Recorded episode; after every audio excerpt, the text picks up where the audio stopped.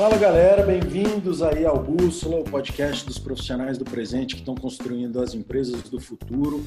Eu sou o Fula, hoje a gente vai para mais um episódio da linha CEOs do Futuro, né? um papo reto com profissionais C-level do presente, trocando a ideia sobre posição, sobre futuro, sobre responsabilidades do CEO, desafios, né? como que essa função tem evoluído e como trilhar uma carreira profissional para todo mundo que quer ser esse level no futuro. Quem está hoje aqui comigo de novo é o Lucas Mendonça, que é diretor da Spot de consultoria e de inovação. Lucas, chega mais, bem-vindo, meu querido. Olá, Fula, tudo bem? Prazer novamente estar aqui com vocês hoje. Legal, e hoje a gente recebe um convidado super especial que é o Luciano Tavares. Luciano, que é fundador e CEO da Magnetes Investimentos. Luciano se formou em administração na GV de São Paulo, passou pela USP, né, estudando engenharia financeira, foi por alguns anos vice-presidente do Merrill Lynch no Brasil, atuou como investidor, foi membro do board da Rock Content, que é uma startup super referência, é atualmente ainda membro do board do Conta Azul, que é outra startup que ficou gigante. Em 2012 ele fundou a Magnetize. Luciano, seja muito bem-vindo, obrigado por ter topado aí bater esse papo com a gente, ter aceitado o nosso convite. Conta aí para a galera um pouco da sua experiência na Magnetize, né? Vocês se apresentam como uma gestora de investimentos digital, mas é uma fintech, não é uma fintech? Conta um pouco dessa história aí pra gente.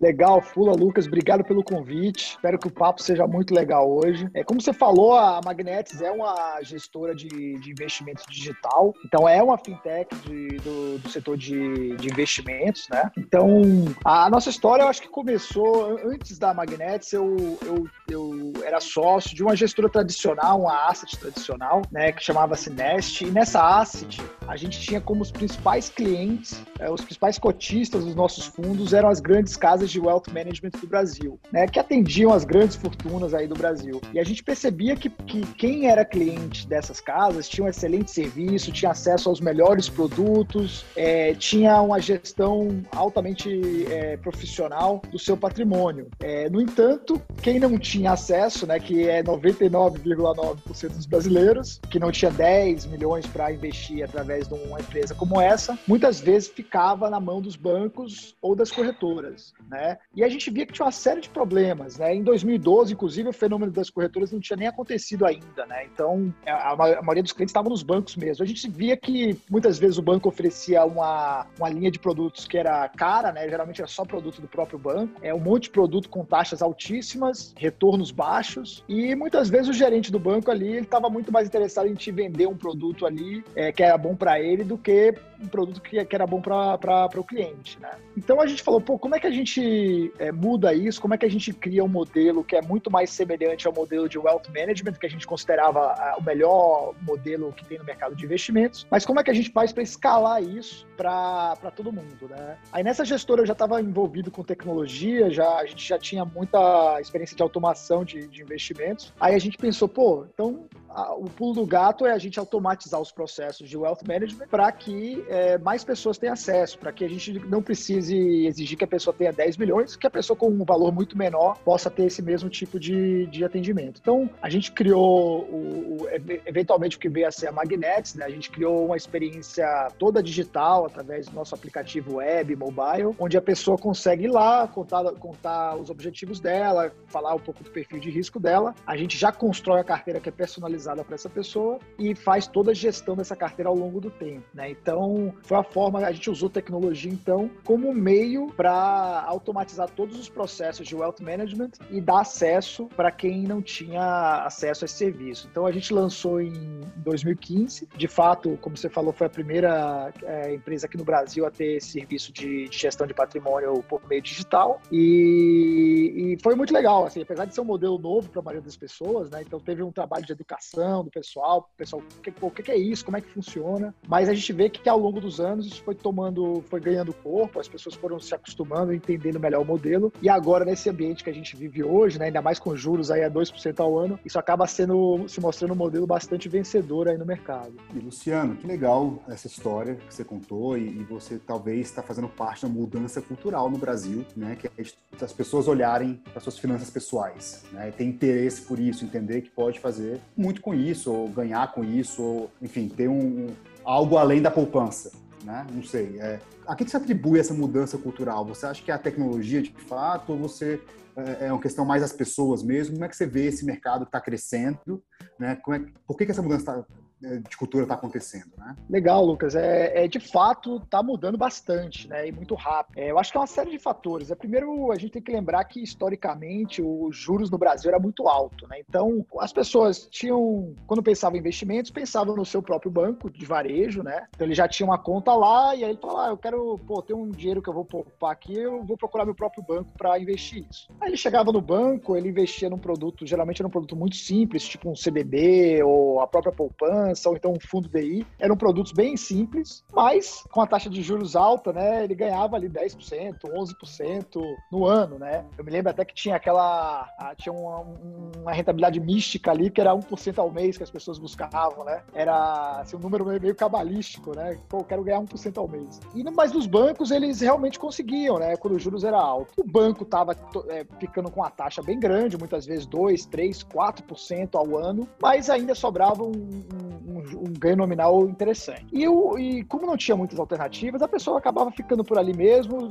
via que o banco era seguro, tinha pelo menos a percepção de segurança, e ele ficava por ali mesmo, pronto. O que, que mudou de lá para cá? Primeiro que é, com o fenômeno das fintechs, começou a ter outras alternativas. Então as pessoas começaram a olhar para o lado e falar: opa, peraí, mas eu não preciso ter minha conta bancária num grande banco, eu posso ter aqui numa, numa fintech. É, por que, que eu preciso ter meu cartão de crédito no grande banco? Eu posso ter numa fintech. E assim por diante. Então, com investimentos foi a mesma coisa, né?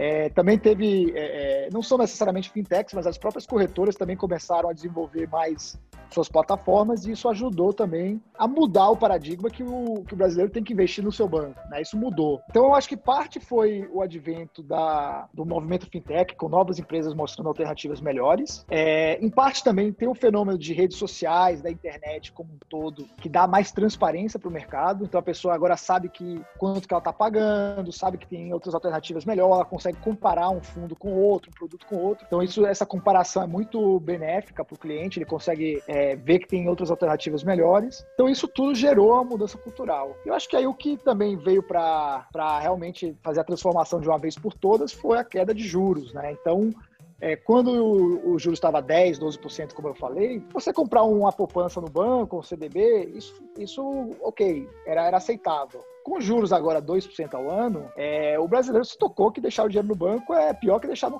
debaixo do colchão. Né? A pessoa está literalmente, é, se você levar em consideração inflação, etc., ele tá, basicamente não está rendendo na, absolutamente nada. Então, se ele tem planos de longo prazo, de aposentadoria, ou enfim, qualquer tipo de investimento de longo prazo, ele sabe que no banco ele não vai conseguir esse rendimento. Né? Então, eu acho que é a combinação desses três fatores. Então, o surgimento das fintech, é, é, a transparência que a internet, as redes sociais trouxe, né? E a queda é, monstruosa que teve aí nos juros no Brasil. Interessante essa visão, né? E, e eu acredito que você comentou uma coisa que você pode comparar agora várias empresas, né? Que investem aí ou que te ajudam a investir e tudo mais.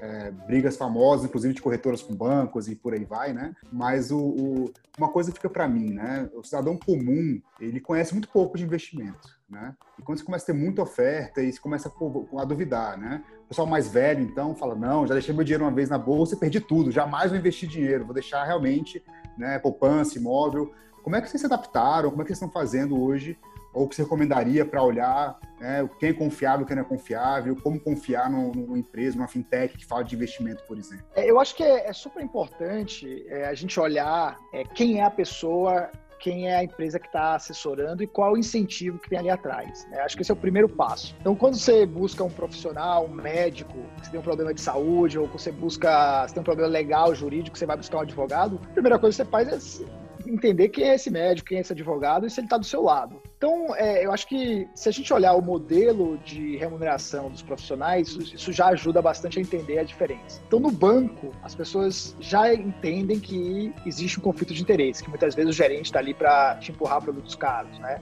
Acho que isso está claro para a maioria das pessoas. Os bancos, inclusive, durante muitos anos ficavam empurrando aqueles títulos de capitalização, ou então previdência privada que cobrava 3% ao ano, mais taxa de carrego, etc. Então, isso ficou muito evidente. Né? É, até tem até uns casos engraçados, né? De, de gerente de banco que liga e fala: olha, preciso bater minha meta aqui, você pode comprar o, o seguro. É como se você que tivesse que fazer um favor para ele e não, e não o contrário. É, então, isso é muito comum. Se, se, você precisar dele, você até compra, né? Mas se não precisar, você...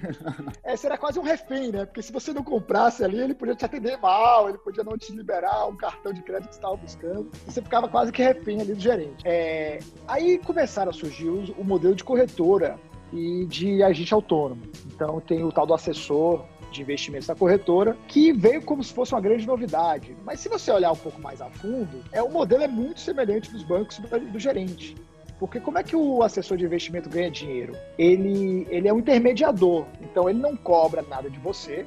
Inclusive tem corretora que fala, né, é, assessoria é, grátis, assessoria sem custo. Então ele não cobra nada de você, só que a gente sabe que isso não existe, né? Não, não existe um negócio que não cobra nada do cliente. Como é que ele está ganhando dinheiro? Ele está ganhando dinheiro dos produtos que ele está te vendendo. Então ele te é, coloca na sua carteira um, um determinado fundo de investimento ou, ou, outro ativo e ele recebe uma comissão daquele ativo. Então isso também cria um, um conflito muito grande, porque o incentivo dele é te, te botar um produto na sua carteira que vai ter uma taxa alta para ele, uma comissão alta para ele. Então, se tiver um fundo que dá uma comissão de 1% e outro que dá uma comissão de 2%, ele vai ter o incentivo de botar o de 2%. Mas não necessariamente esse é o melhor produto para você. Então, também, assim como tinha o título de capitalização, a gente também viu muito abuso na indústria. Né? Aquele, é muito comum corretora vender COI, nota estruturada, é, CRI, CRA com taxas altíssimas. Então, é, você cria um modelo que tem um incentivo perverso, as pessoas vão abusar, não tem jeito, mais cedo ou mais tarde. Não estou estou dizendo que as pessoas todas são mal intencionadas, mas existe esse incentivo, entendeu?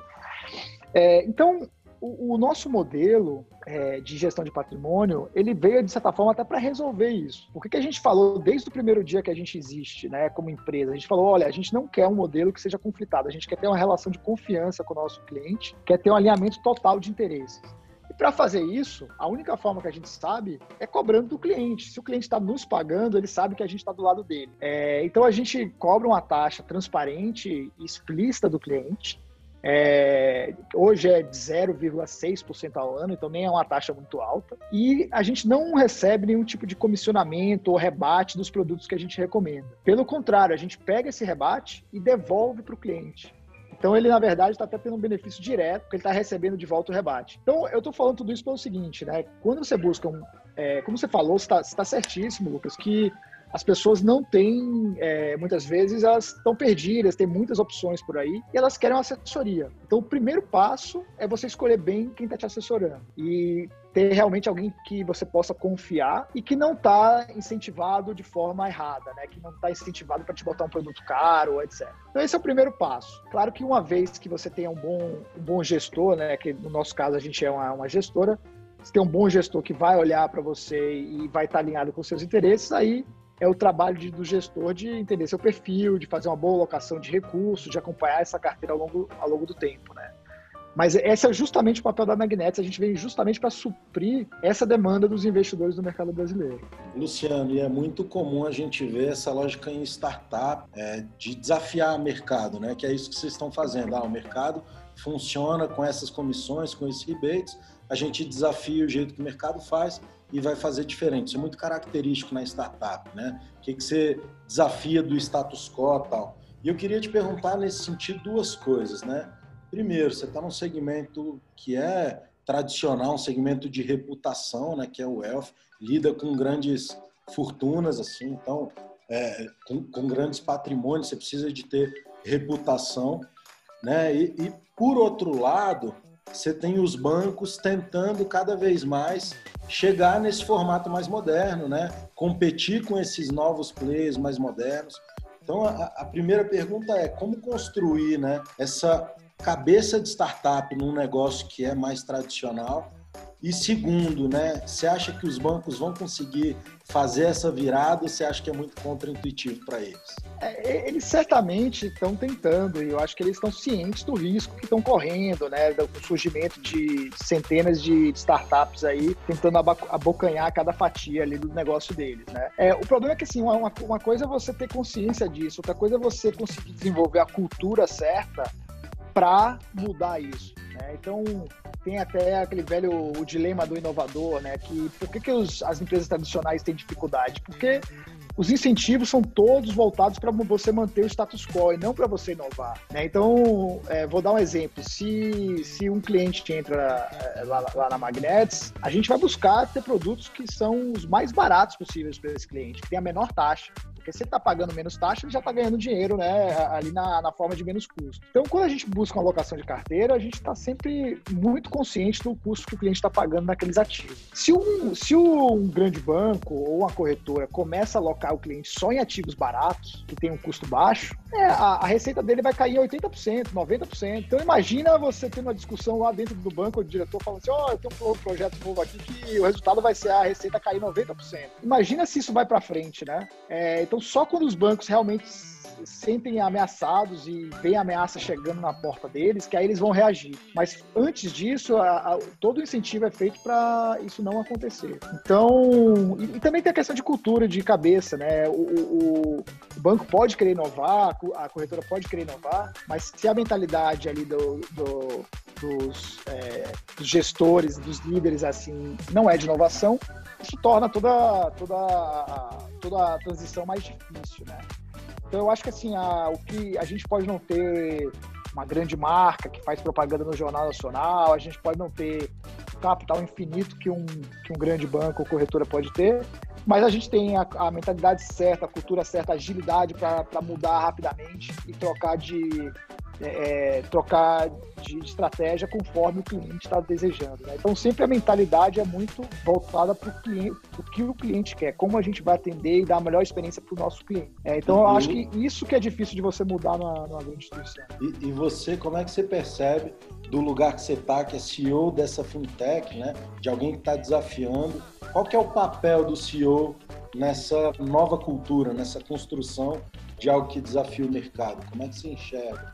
Esse papel da liderança? É, é fundamental, Pula. O, o, até assim, no meu caso, eu sou fundador e CEO, né? Então, acho que tem também é, diferentes papéis aí. Eu acho que o, o quando você funda é, uma, uma, nova empresa, acho que o papel do fundador é aquele papel de, de ter a visão, né? De, de, de, ser visionário, de enxergar uma coisa que é, as pessoas não estão enxergando. Então, no nosso caso, acho que foi, foi um pouco qual que era a visão? A visão é assim, pô, o mercado está todo fazendo de um jeito errado, com muito conflito de interesse, com pouca utilização de tecnologia. A gente acha que fazendo um modelo de alinhado com o nosso cliente e com o uso intensivo de tecnologia para ter a melhor otimização de carteira, isso é uma proposta de valor muito melhor do que tem no mercado. Então essa, essa era a visão que na época é, hoje parece mais óbvia, né? Mas na época, há, há seis, sete anos atrás, não era talvez tão óbvia assim. É, inclusive, eu lembro que quando a gente falou que ia, que ia cobrar do nosso cliente, eu, eu lembro que muita, eu, eu, vi isso inúmeras vezes. Falei, você é louco, ninguém faz isso, o cliente não vai pagar, isso, isso vai, vai ser um fracasso. Então, é, eu acho que o papel do, do, do, fundador da empresa é também peitar, assim, ter uma visão e, e peitar o status quo, né? tentar fazer diferente. É, então, assim, é um papel fundamental. Claro que, que à medida que, que a empresa vai crescendo, é, você tem que manter essa visão, claro, mas aí vira muito mais uma questão de execução dessa visão. Não adianta ter a visão, ter a grande ideia e não executar ela, né? Você vai, vai fracassar também. Então, hoje o papel de CEO é, é como executar essa visão, como tornar essa visão é, uma realidade, né? Então, é ter, ter um pouco de, de teimosia, talvez, ou, ou foco, obsessão ali por aquela por aquela visão, montar um time de pessoas brilhantes, né? E, estar tá ali dia após dia é, melhorando, iterando. Eu acho que o papel de, de CEO de uma startup nessa fase que a gente está é muito de, é, de execução dessa visão e fazer isso de uma forma muito rápida, porque também, como você falou, as, as, grandes instituições elas demoram de se mexer, mas elas eventualmente se mexem né, e, e se adaptam. Então também não dá para ficar parado esperando. Né? Você falou de, de equipe, equipe de pessoas brilhantes, né? E, claro, para crescer e fazer algo diferente, tem que ter pessoas brilhantes mesmo, né? Como você consegue atrair essas pessoas, né? não hoje, mas no começo da empresa, pessoas brilhantes para vir para o seu lado? Se a, se a, concorrência era grandes bancos, grandes empresas e tudo mais, né? É, Eu, eu até acho, acho, que esse termo brilhante talvez não seja nenhum melhor termo, né? Porque pode ter muita gente tem uma pessoa brilhante ali, mas que não sabe trabalhar em equipe, não sabe como. É, é, é às vezes é muito individualista, né? Então tem é, tem que ter cuidado com esse termo brilhante, assim, mas você tem que ter um time incrível, né? Um time de alta performance. É, então eu acho assim, é, quando a gente busca pessoas, claro, tem habilidade técnica, tem a capacidade daquela pessoa, mas a gente olha muito também o quanto aquela pessoa está comprada na nossa missão, quanto que ela está engajada, né? Se aquilo para ela, para aquela pessoa é uma coisa importante. Porque assim, vai ter problema, vai ter altos e baixos. Então, se a pessoa não está muito comprada, ela no primeiro, no primeiro é, é, é, problema que dela, ela vai, vai sair, vai procurar um outro emprego. Então a gente também, assim, uma coisa que é muito importante para a gente é ter quem está comprado na missão mesmo, quem quem realmente quer fazer essa diferença, né? Então, fala-se muito de propósito, etc. Parece uma coisa é, inspiracional, mas é, é, é, é, bem real. Porque se a pessoa, no, no primeiro é, ponto baixo ali que a empresa passar, uma situação de crise, se a pessoa não está muito comprada nessa missão, nesse propósito, ela, ela vai sair. Então, acho que estar tá alinhado com a missão da empresa é, é muito importante e, e, ter e querer, né? Acho que tem, tem perfis de pessoas que são melhores em, em lugares estruturados. Eu conheço muitas pessoas brilhantes que, que funcionam muito bem é, no ambiente já mais estruturado, com, com recursos, com times grandes, mas que você coloca no ambiente de startup dinâmico porque essa pessoa não funciona bem. Então, acho que tem muito perfil também do que a pessoa quer, do que ela, onde ela se dá bem, Acho que o perfil de uma pessoa de startup é uma pessoa que tem é, é, que, que, é empreendedora por natureza, que, que é criativa, que, que vai ser obstinada ali, que vai chegar um obstáculo, ela vai dar um jeito de, de resolver aquilo. Então, eu acho que esse tipo de característica que a gente busca. Claro, a parte de a parte técnica, né? A gente tem que ter pessoas muito boas tecnicamente, mas acho que o que diferencia é, é esse outro aspecto aí. E aí, é, é, é, é, muitas vezes fácil de atrair, porque essa pessoa já gosta, já já está é, alinhada com a nossa missão e já gosta do ambiente mais dinâmico, ela não vai estar tá feliz num grande banco, ela não vai estar tá feliz numa grande instituição. Então, ela naturalmente já vai buscar uma empresa como a Magnets, né? Então, a gente acaba atraindo as pessoas que também são atraídas por, pelo nosso desafio. E, e, e, Luciano, hoje vocês estão numa posição já, assim, bem à frente como startup, né? Acabaram aí de passar por uma rodada grande e tal, e você estava falando que o, o desafio do empreendedor, depois de ter a visão, é executar. Vocês estão muito mais nesse momento de execução. Do momento anterior, o momento que você teve a visão, até você chegar ali naquele mínimo, você começa a desconfiar que está dando certo, está começando a tracionar. Né? Qual foi o teu maior desafio de sair da ideia para validar o produto e começar efetivamente a crescer enquanto CEO, enquanto esse cara da liderança que tinha que colocar uma visão de pé para depois executar. É, é bacana, é, é, uma fase interessante, porque a gente começou a empresa em 2013, mas a gente só botou uh, essa versão da Magnets, né, Magnets como uma gestora de, de, de, de investimentos, só em 2015. Então, o que, é que a gente fez nesse meio do caminho? A gente estava testando várias coisas, né? Então a gente, por exemplo, olhava lá fora, já surgiu empresas como a nossa lá fora, é, mas a gente sabia que se a gente só copiasse o que estava fazendo lá nos Estados Unidos e trouxesse para o Brasil, isso ia ser um fracasso, porque a, realidade do mercado de investimentos brasileiro é muito diferente do americano. Lá o sujeito nasce, o, o, o pai já dá uma ação da, da Apple, ou sei lá de qual empresa para ele, né? Então a cultura de investimentos é muito mais é, avançada, mais madura e já é muito mais voltada para ações, né? Compra de, de ações. Aqui no Brasil era completamente diferente. A gente acabou de falar, as pessoas estavam no banco, na, na poupança, em produtos mais simples, né?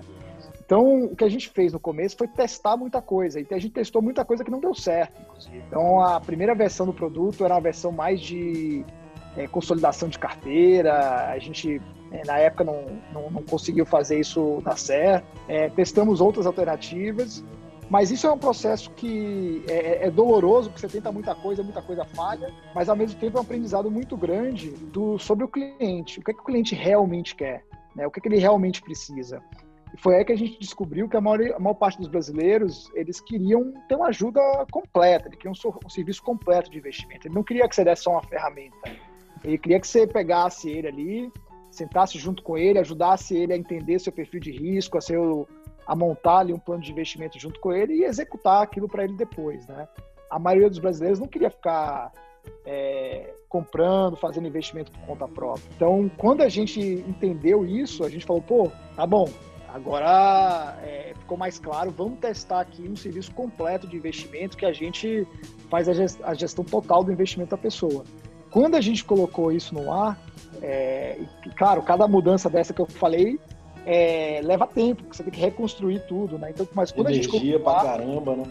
É energia, é, é, é, bastante esforço aí. E, mas quando a gente colocou essa nova versão no ar, a gente percebeu que as pessoas, a aderência, né, as taxas de conversão eram muito maiores. A gente falou, opa, tem alguma coisa aqui, tem uma coisa diferente aqui. Vamos, vamos testar mais isso aí. É, então, eu acho que esse momento aí é fundamental para você entender a fundo aí a necessidade do cliente e fazer um produto que seja alinhado com essa necessidade, né? Eu acho que é um erro comum que a gente vê muito por aí é a pessoa é, assumir algumas premissas, falar, não, o mercado é assim, eu vou criar uma coisa assim, e aí gasta um tempão criando uma coisa já pronta, sem testar, sem validar com, com o cliente, e aí bota no ar e percebeu que, que não era bem aquilo, né? Que, que não estava tendo aderência. Então, é, eu acho que essa fase no início de qualquer startup, de você realmente validar a sua hipótese, ver que se aquela visão que você tinha é correta, é, é, é extremamente importante, né?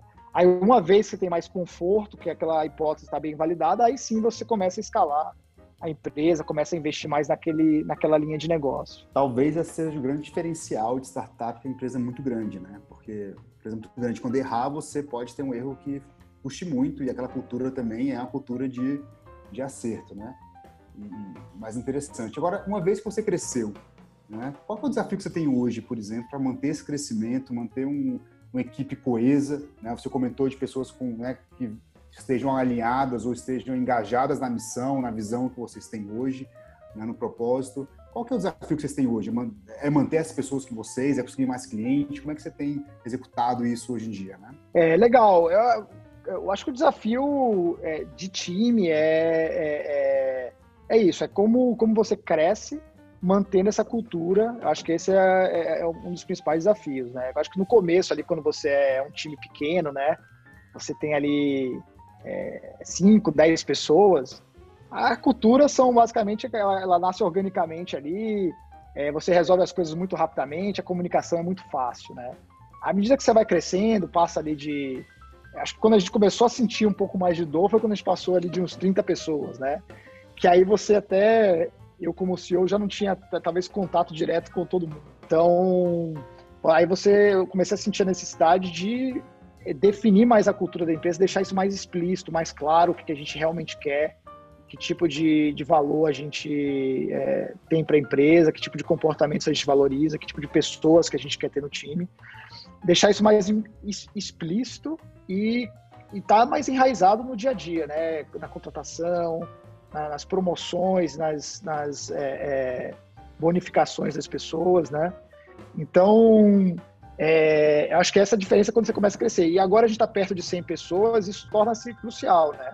Porque se você não cuida disso, isso vai acaba se deteriorando, acaba indo para um lado que talvez você não previa. Se você não faz isso intencionalmente, é, a cultura ela vai existir é, de qualquer forma. Então, se você não, não cria a cultura que você quer, vai se formar uma cultura que você não quer, é, é organicamente.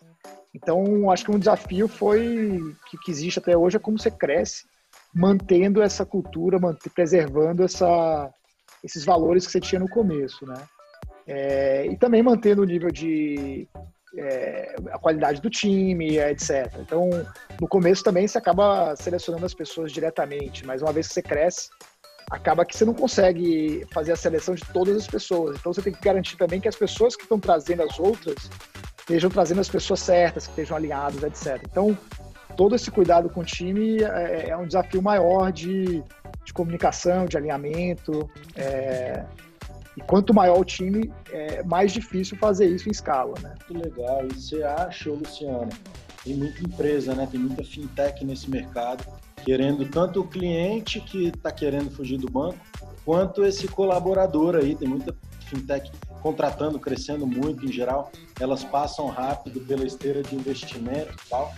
E como é que é para você essa competição, essa competição tanto por talento, por um lado, quanto por esse cliente que está procurando uma outra alternativa, né? Você acha que o mercado nosso de fintech ele já está arrumando para um momento de consolidação?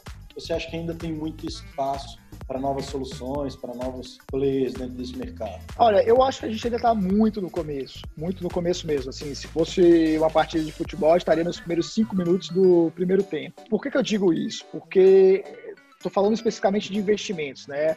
É, se você olha onde está o dinheiro do brasileiro, 90% dos brasileiros ainda investem através do seu banco.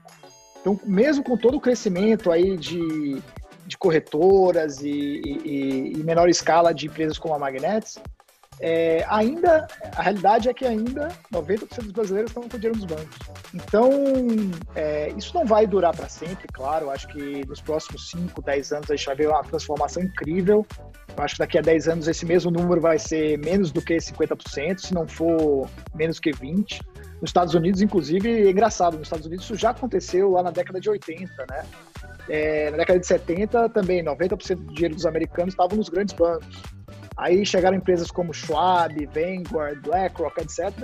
Hoje, é, os bancos têm menos de 4% do patrimônio dos, dos americanos. 4%. Então, é uma transformação muito grande. Né? Eu acho que no Brasil vai ser a mesma coisa.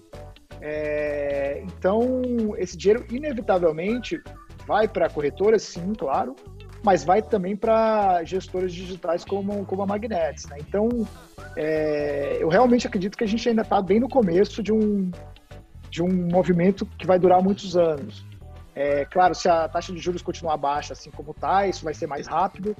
É, se a gente tiver é, um ambiente macro aí mais desafiador, talvez demore mais tempo, mas mais tempo ou menos tempo ele vai acontecer, né? Já está acontecendo, na verdade. Então, eu acho que sim, tem muita competição, é, mas ao mesmo tempo tem um espaço muito grande de ativos que estão sendo migrados. Então, a gente vê como uma oportunidade assim muito grande. Eu acho que a competição maior está no, no, outro lado que você falou, que é na briga por talentos, né? Porque aí a gente não está brigando só com, com o grande banco, a gente está brigando com todas as empresas do Brasil, né, de tecnologia, ou do mundo, porque agora com trabalho remoto você está brigando com a empresa que está lá na Califórnia ou que está na Europa. Então, a briga por talentos vai, vai se intensificar. Eu acho que é, em engenharia, eu acho que é o caso mais notório, né? engenheiros de, de software, mas acho que vale para outras especialidades também.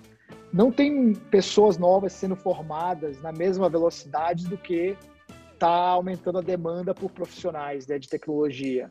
Então, é, inevitavelmente tem uma escassez, né? Então, é, eu acho que esse é um gargalo e uma preocupação grande, né? Como a gente manter e reter talentos é, que vão ser fundamentais para o nosso crescimento.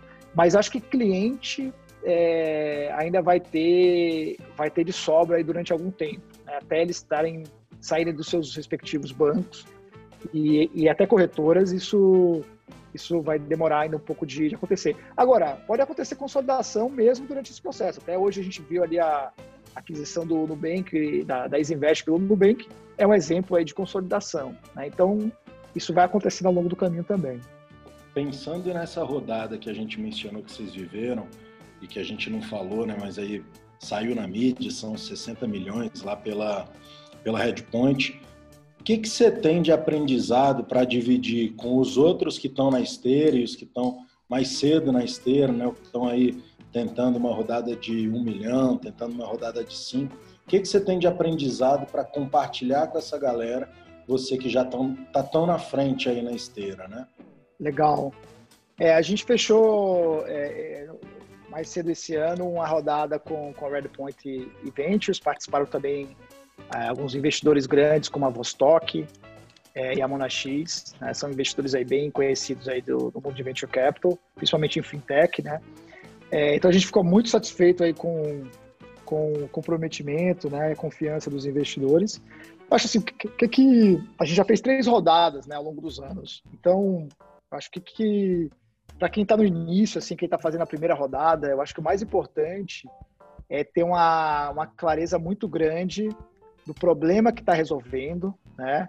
E é, ter certeza, ter essa validação que o seu produto está de fato resolvendo aquele problema, que as pessoas estão dispostas a pagar por isso, né? Eu acho que o investidor quer ver que é, quanto menos incerteza você trouxer para o investidor, maior vai ser o valor da empresa, maior vai ser a disposição para esse investidor investir em você, né? Então, se você fala, olha, é, esse é o problema que eu quero resolver, está muito claro, esse é o segmento que eu quero atacar, esse é o produto que eu é, criei aqui para resolver esse problema, e olha aqui, tem uma validação, já tem, está crescendo minha base de clientes, já tem bastante gente que está é, aderindo aqui ao meu produto, já tem, o pessoal está pagando por ele. Isso aí, para um investidor é, early stage, né, um investidor ali que vai fazer a rodada semente, é o que ele quer ouvir, né, é o que ele quer escutar de você. Então, eu acho que a primeira dica é ter isso bem estruturado para levar para o investidor. Eu acho que a segunda dica também que eu, que eu fui aprendendo ao longo dos anos é que é, a, a, a rodada de investimento você constrói muito antes dela. Né? Então, não é tipo assim, putz, é, eu preciso de dinheiro mês que vem, vamos começar agora a falar com o investidor. Isso geralmente é, é problemático, porque você vai criar um relacionamento pela primeira vez agora. Né? Então você vai, ele, aquele investidor está te conhecendo pela primeira vez, então ele vai querer acompanhar você mais, ele vai querer entender o que está fazendo, vai querer se aprofundar. É, tudo bem, às vezes funciona, né? Mas é, o, se você construir esse relacionamento antes, se seis meses ou até 12 meses antes de você levantar uma rodada, você já for construindo esse relacionamento, quando você de fato levantar a rodada, isso aí já está construído, então é muito mais fácil. Então, assim, ao longo dos anos, por exemplo, na nossa primeira rodada com a Monax, a gente já, eu já conversava com a Monax uns dois, 12 meses antes. Já discutia a tese, né? O pessoal da Monax já falava, putz, é legal essa tese de investimentos, estamos vendo aqui acontecendo nos Estados Unidos, como é que você acha no Brasil? E a gente já falava, a gente não tinha nenhum produto no ar ainda, mas a gente já conversava e o pessoal falava, olha, quando o produto estiver no ar, já tiver uma validação, você vamos falar de novo, tal. E de fato, quando o produto entrou no ar, eu acho que no dia seguinte eu já liguei e falei, ó, o produto está no ar, lembra aquilo que a gente falou, tal. Então, é, a rodada foi feita muito rapidamente. E eu acho que, talvez sem querer, eu aprendi essa lição e usei isso nas rodadas seguintes. Então, quando eu levantei a primeira rodada, eu já comecei o relacionamento com os investidores que poderiam fazer a segunda rodada e assim por diante. Né? Então, é, a gente acabou de levantar a rodada, mas eu já estou falando com investidores para a próxima. É, porque quando chegar o momento de fazer a próxima, essas pessoas já, já, já nos conhecem, já estão acompanhando o que a gente está fazendo torna, não é, não é garantia de que, que, que, vai investir, mas é torna, torna todo o processo mais fácil. Gera mais confiança né, com você, já entende os números, já pode dar alguns pitacos, né? Eu acho que esse é um diferencial do relacionamento mesmo. Deixa eu fazer uma pergunta, é, a gente não pode fugir dessa pergunta quando, nessa época de pandemia, né? O que, que o Covid é, mudou para vocês aí no mercado em geral? E o que, que fica daqui para frente com essas mudanças? É, eu acho que o, a, a, pandemia, de uma forma geral, ela, ela na prática, ela acelerou as tendências que já estavam acontecendo antes. Então parece que apertaram ali o fast forward e aconteceu é, cinco anos em, em, dois meses, né? É, então, se a gente reparar, por exemplo, o que estava acontecendo já com investimentos? É, já vinha uma tendência de, de busca por produtos digitais, né? É, as pessoas já não queriam mais o seu banco para fazer investimentos ou mesmo para fazer outras tarefas, né? É, só que as pessoas ainda tinham algum receio, ainda, principalmente pessoas, às vezes pessoas mais velhas que não queriam usar canais digitais. Quando chegou a pandemia, todo mundo foi forçado a testar isso. Né? Então, muitas pessoas viram, olha, pô, que legal, funciona tão bem quanto é, meu banco, é, e como elas foram obrigadas a testar, elas sentiram confiança em seguir em frente. É, isso vale para investimento, mas vale para uma série de outros é, é, é, modelos de negócio, né, de tecnologia que a gente viu por aí, desde assinatura digital até usar aí o próprio Zoom que a gente está usando hoje, né? É uma coisa que muita gente tinha resistência, mas todo mundo foi forçado a usar. E eu acho que dificilmente é, o pessoal vai voltar aos, aos é, hábitos antigos depois da pandemia, né? É, e, no, e, no, investimento teve também mais um fator, né? Que a gente já vinha numa trajetória de, é, de juros é, declinantes, a pandemia acelerou o processo também. Então, os juros já estavam ali na casa dos 5%, 4%. Quando chegou a pandemia, o, o Banco Central teve que baixar para 2%. Né?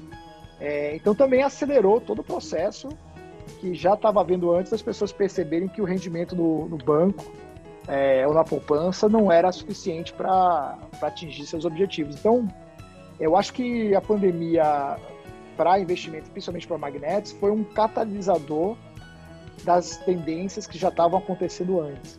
Então, cada vez mais as pessoas perceberam que, pô, tem que sair do banco. Antes era assim, eu, pô, eu acho que eu tenho que sair do banco, deixa eu ver algumas alternativas tal.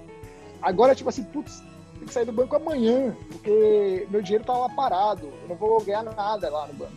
Como é que eu acho alguém que realmente a gente que eu confio para cuidar do meu dinheiro, né?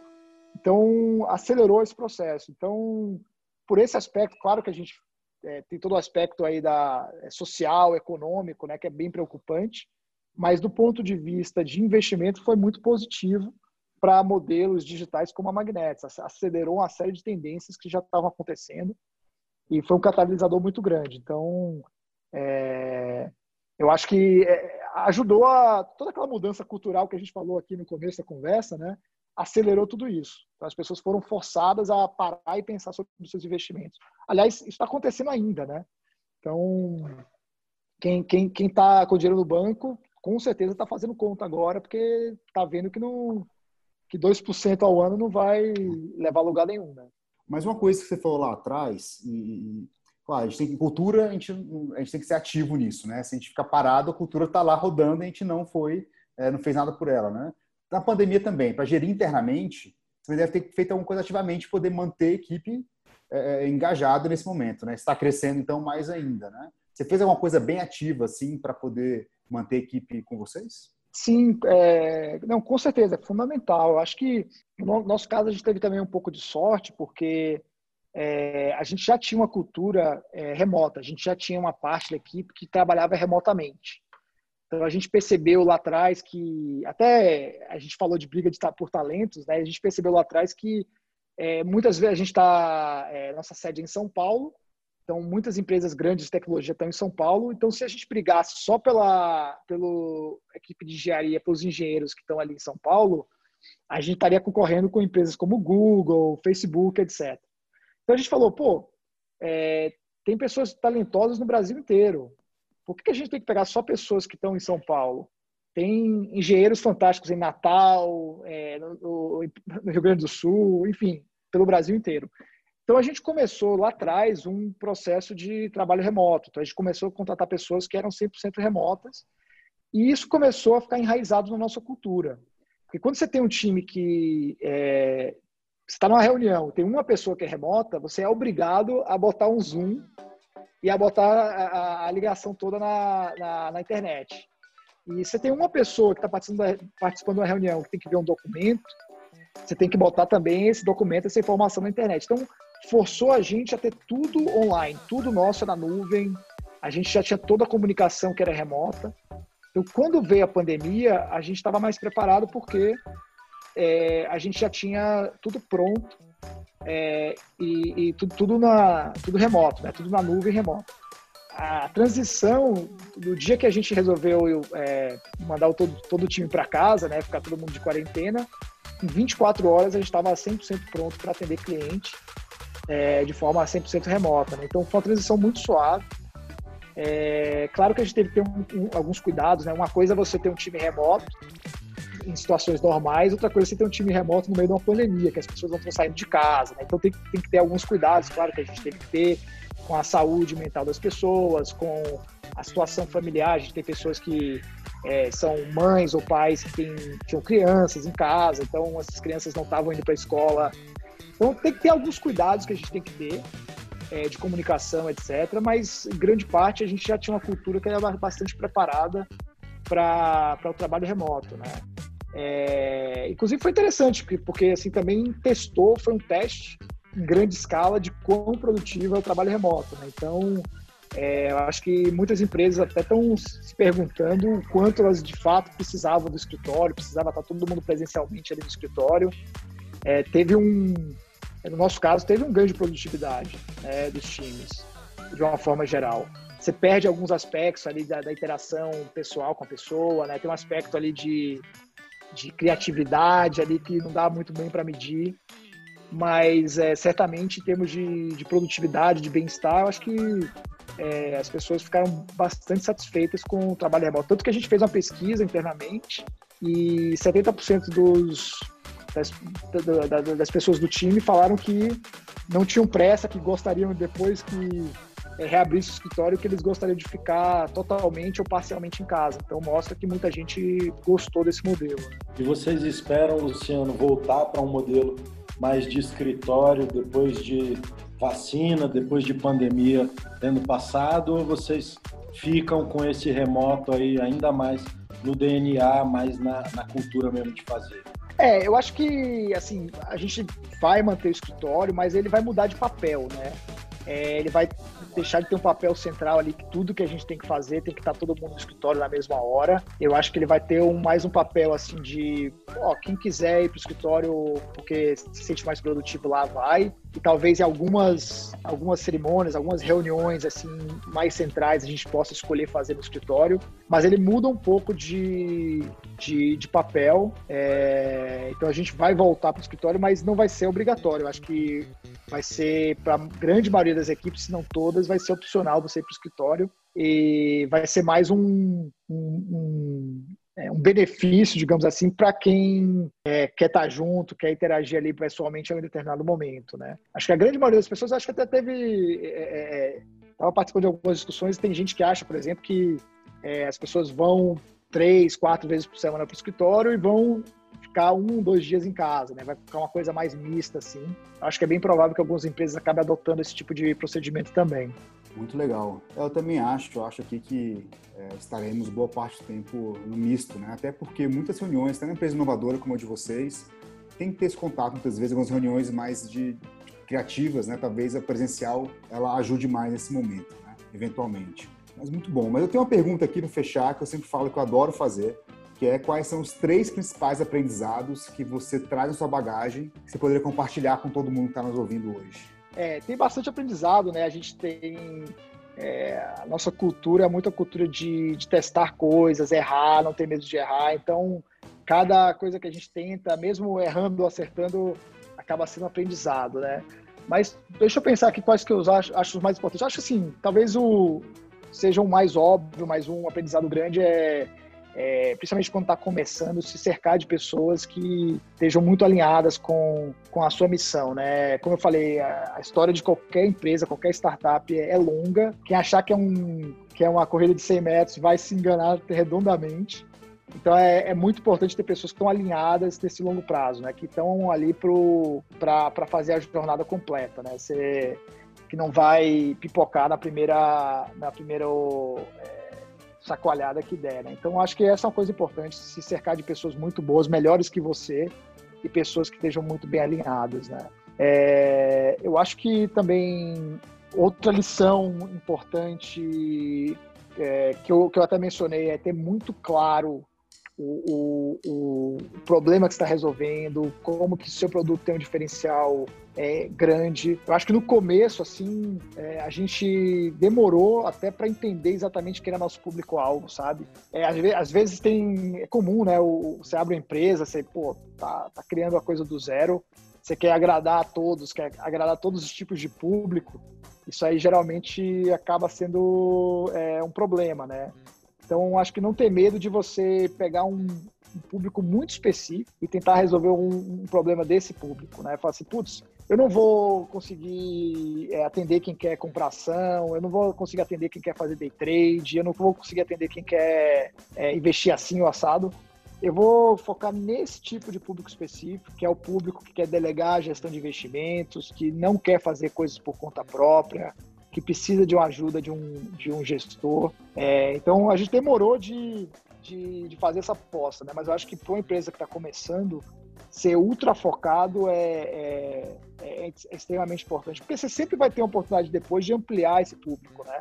Mas você ter certeza que está resolvendo um, um, problema, pelo menos para uns um grupo específico é, é, extremamente importante. Então, acho que a gente demorou de fazer isso, mas depois que a gente entendeu isso, as coisas é, andaram muito, muito mais rápido. É, e a outra que também a gente falou, eu acho que é, é, se preocupar com a cultura cedo, né? Então, se eu tivesse que voltar no tempo, eu teria tido uma, uma preocupação em ter a cultura muito bem definida desde o primeiro dia. É, acabou crescendo organicamente. Então, quando cresce organicamente, tem algumas coisas que você gosta muito, tem algumas coisas que talvez não saiam como você tinha planejado. Ou pelo menos é, é que, que, você teria antecipado. Então, eu acho que ter essa definição muito clara do, do primeiro dia é, economiza muito tempo depois, sabe? Porque você vai ter uma, ter uma clareza de que pessoas você vai trazer, que tipo de comportamentos ali você vai aceitar, tolerar no time ou não. Eu acho que esse também talvez tenha sido outro aprendizado de é, ter isso muito bem definido, muito claro desde o primeiro dia, o quanto mais cedo melhor. Preferencialmente bem, bem é, comunicado, preferencialmente por escrito, muito bem é, é externalizado, assim, para não haver dúvidas do que é que você quer ali na sua equipe, que tipo de pessoa você quer no time. Pô, fantástico. Você falou ah, coisas básicas, né? Mas às vezes a gente brinca aqui que exercitar o óbvio é a principal coisa a ser feita, né? Porque você às vezes quer fazer coisas muito mirabolantes e o óbvio não está sendo feito. Você faz o óbvio bem feito já está na frente de muitas pessoas, né? É verdade. Vai estar tá aqui para a cultura, para a construção de startup, né? Pessoas, clareza do problema e cultura. Acho que você, você foi muito preciso aí Ô, Luciano, eu quero te agradecer demais. Foi muito bacana esse bate-papo, pessoal. Esse foi o Luciano Tavares, da Magnetes. Luciano, obrigado por você ter participado mesmo, por ter aceito o nosso convite. Lucas, obrigado aí pela parceria nessa linha dos CEOs do futuro. E eu convido você a seguir o Bússola na sua plataforma de podcasts, a indicar para as amigas, para os amigos, e toda sexta-feira a gente lança um novo episódio. Acompanhe a gente aí. Beleza? Valeu, galera. Um grande abraço. Obrigado, Lucas. Obrigado, Fula. Um grande abraço aí para todo mundo.